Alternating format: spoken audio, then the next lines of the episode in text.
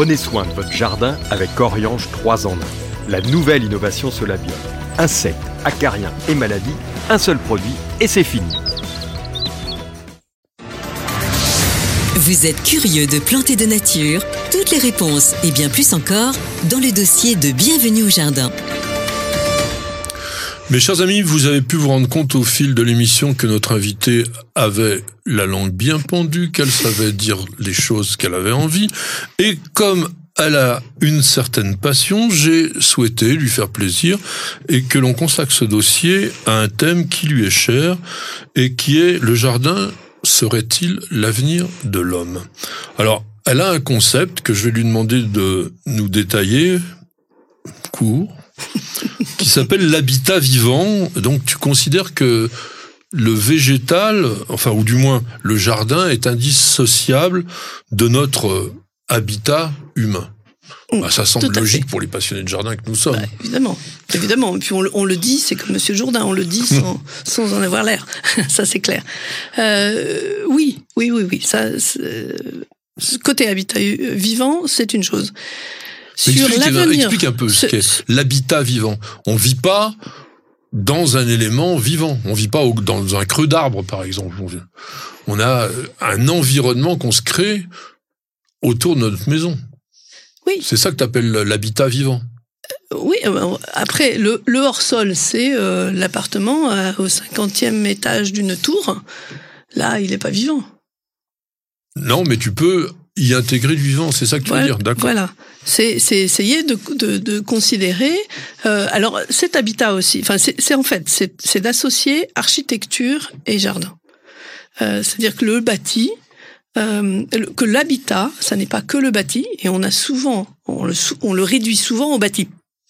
Mais en fait, il faut associer l'extérieur. Ça voudrait dire donc de concevoir des constructions ou des habitations avec un jardin intégré en même temps avec voilà avec cet aspect euh, vivant du végétal, mais c'est aussi de considérer l'architecture en fonction euh, de euh, des éléments climatiques, enfin de, de, de des microclimats déjà, de, de, la course du soleil, de faire des choses qui soient logiques.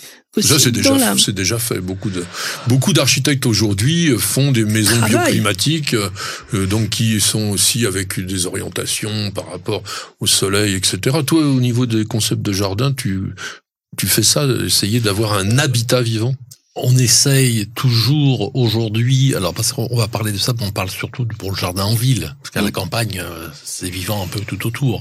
Dans, le jardin, au niveau du, jardin en ville, de créer un endroit qui soit bien pour celui qui possède le jardin, qui puisque le citadin aujourd'hui, ce qu'il veut, c'est vivre dehors, c'est vraiment une pièce de vie à l'extérieur. Mais pour aller un petit peu plus loin dans le sens de ce qui, par exemple, là, on travaille avec Bouygues sur un projet d'hôtel.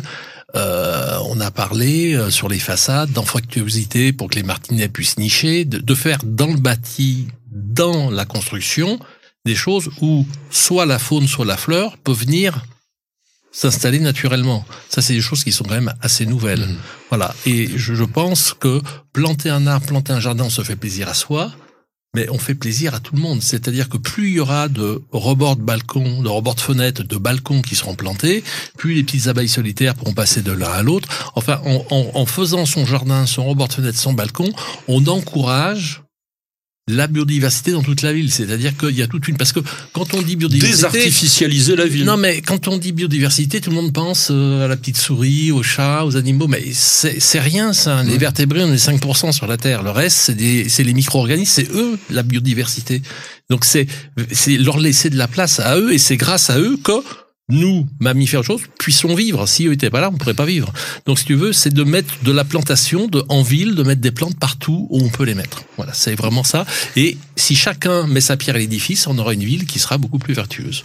Alors, moi, j'ajouterais, parce que tu, tu parlais effectivement peut-être un peu un, contexte un peu plus urbain, mais même à la campagne, euh, on, on, avait interrogé un paysagiste qui s'appelle Frédéric de qui euh, donc a un grand jardin en pleine nature dans le nord de la France, et qui a vraiment euh, conçu sa maison en fonction euh, du jardin, enfin en orientant, ça c'est la, première chose effectivement à faire, mais aussi en prévoyant une végétation qui va rafraîchir l'été et qui va laisser passer la lumière l'hiver.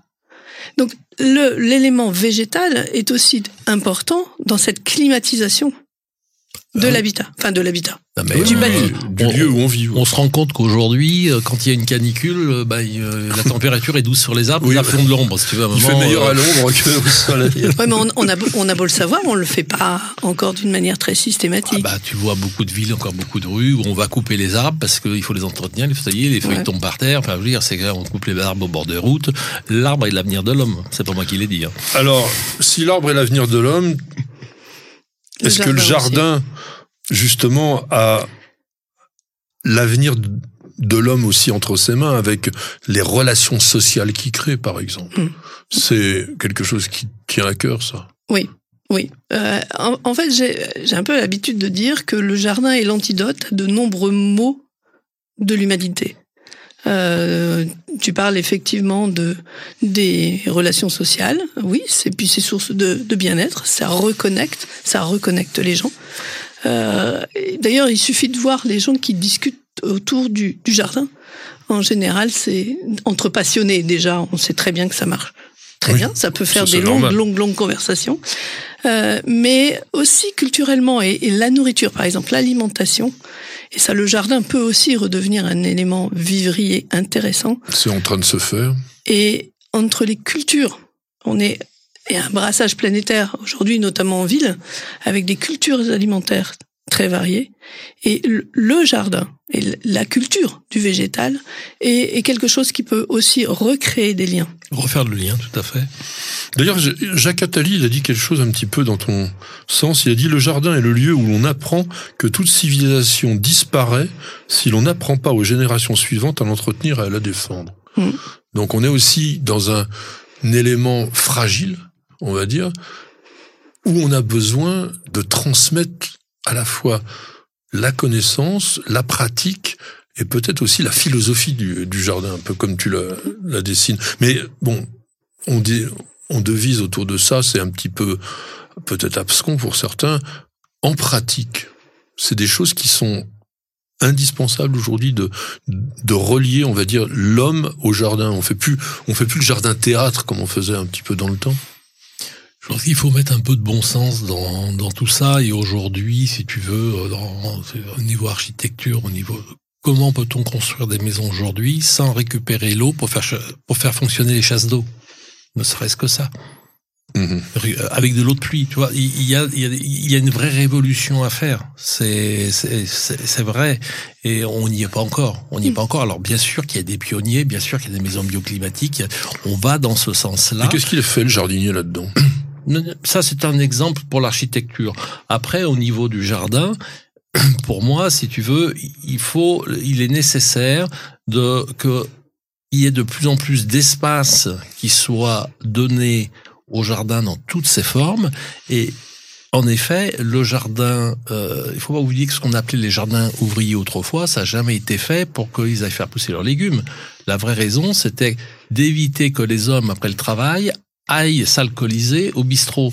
Donc c'était ça, hein, c'est un prêtre qui a inventé ce, ce concept-là, et ça fonctionnait. Et c'est vrai qu'au jardin, les cultures, tout le monde se mélange, tout le monde se parle, tout le monde, on va dire, chaque personne est égale devant son jardin. Voilà, c'est pas euh, et ça permet, ça permet de faire du lien.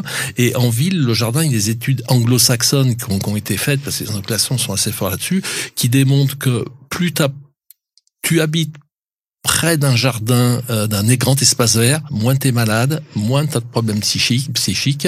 Il y a tout un tas d'études et que le jardin, finalement, s'il est un coup, autour de lui, il fait faire plein d'économies dans plein de secteurs différents, mais qui sont jamais comptabilisés. Voilà. Et donc, c'est, il est nécessaire pour que la ville soit plus vivable, qu'il y ait plus d'espace vert.